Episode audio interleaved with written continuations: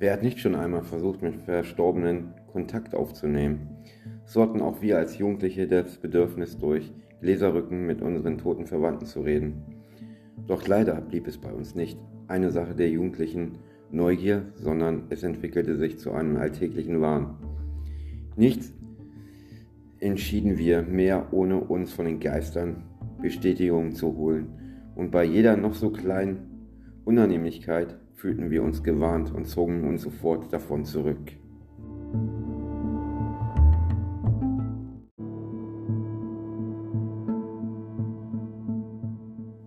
Es war in einer finsteren Mainacht, in der meine Freundin und ich beschlossen, unsere Freunde zu besuchen, die an einem Weiher zelteten, doch nicht allein, dass der Weg dorthin ausschließlich durch einen baumreichen, unbeleuchteten Wald mit etlichen Sümpfen führte, machte diese Wanderung bedrohlich, sondern auch die Tatsache, dass es eine von der Geisterwelt verbotene Sache war.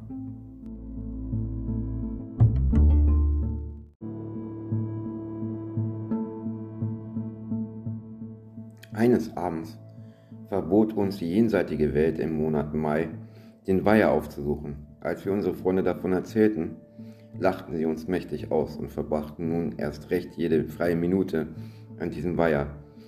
Doch wir ließen uns nicht beirren und hielten entschieden an unserem Verbot fest. Dieser Monat schien nie enden zu wollen.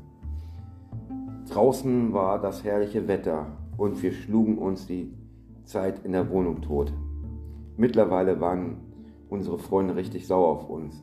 Nur noch wenige Tage galt es zu überstehen, doch unsere Laune war tief im Keller. Langsam hielten wir uns selbst für verrückt. Für mich wurde diese Situation so unerträglich, dass ich zu meiner Freundin sagte, komm, wir überraschen die Jungs einfach heute mal. Wir gehen nur kurz hin. Was soll schon Schlimmes geschehen? Du spinnst ja wohl. Wir haben es doch bald geschafft, rief sie. Ach, komm schon, dann können die Jungs uns wenigstens nicht mehr hänseln. Versuch es weiter.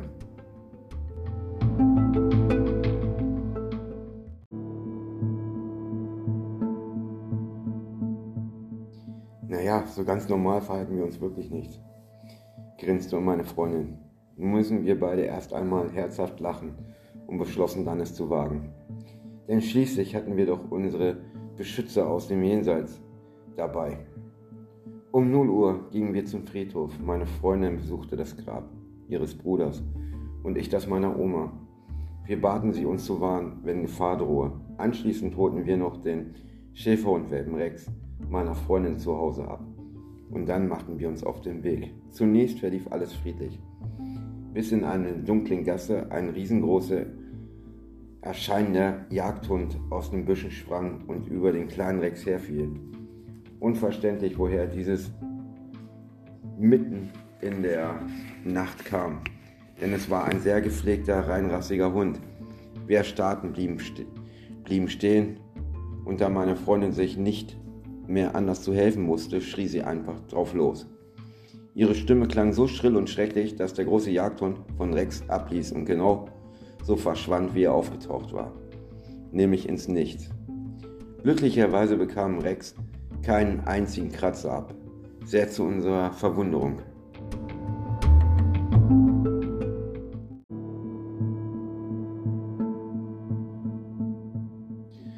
Sofort sagte meine Freundin, das war eine Warnung, lass uns umkehren. Ach Quatsch, war meine Antwort. Wie immer cool und mit großer Klappe. Los, komm schon, wir gehen weiter. Ich hatte sicher mehr Angst als meine Freundin, aber da sie mich immer damit aufzog, musste ich oft besonders mutig erscheinen. Also schlenderte ich den finsteren Weg der Gasse weiter, an Sträuchern und Hecken vorbei. Meine Freundin folgte nur zögernd. Jetzt waren wir wieder auf der Straße. Hier wirkte es nicht mehr so bedrohlich, denn es fuhren noch ab und zu Autos und zudem war sie beleuchtet. Ich blieb stehen und wartete auf meine Freundin.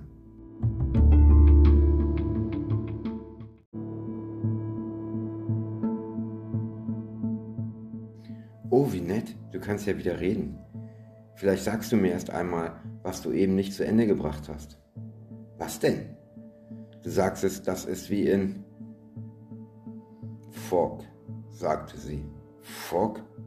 fragte ich. Ja, der Film, den wir vorige Woche gesehen haben. Fog, Nebel des Grauens. Dieses Hämmern, erinnerst du dich denn nicht?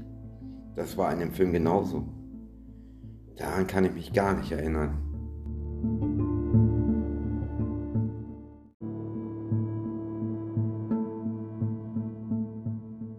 Ist denn mit dir los? Du bist doch sonst nicht so zimperlich, rief ich ihr zu. Doch sie blieb stumm. Als sie mich endlich erreichte, gingen wir langsam weiter. Nur noch etwa 20 Meter war der Waldeingang entfernt, der zum Weiher führte. Leise hörten wir ein dumpfes Hämmern. Es klang sehr metallen. Mit jedem Schritt vorwärts wurde es bedeutend lauter. Plötzlich kam mir über die Lippen. Komisch. Wer hämmert denn hier mitten in der Nacht? Wie in Zeitlupe nahm meine Freundin ihren Hund auf den Arm, sagte stotternd, das ist wie in und rannte dann, wie von der Tarantel gestochen, zurück Richtung Heimat. Völlig aufgeschreckt jagte ich ihr hinterher, doch sie lief nicht den kürzesten Weg, sie nahm den weitesten. Ich folgte ihr ächzend, denn sie war mit ihren langen Beinen viel schneller als ich. Wir rasten über eine halbe Stunde in einem so wahnsinnigen Tempo, dass ich mir bis heute nicht erklären kann, wie wir das durchhalten konnten. In ihrem Elternhaus angekommen, steuerte meine Freundin sofort auf die Wohnzimmerschrank zu, holte ein Glas und die Buchstaben heraus, verteilte alles heftig auf den Tisch und sagte auffordernd, setz dich und mach mit.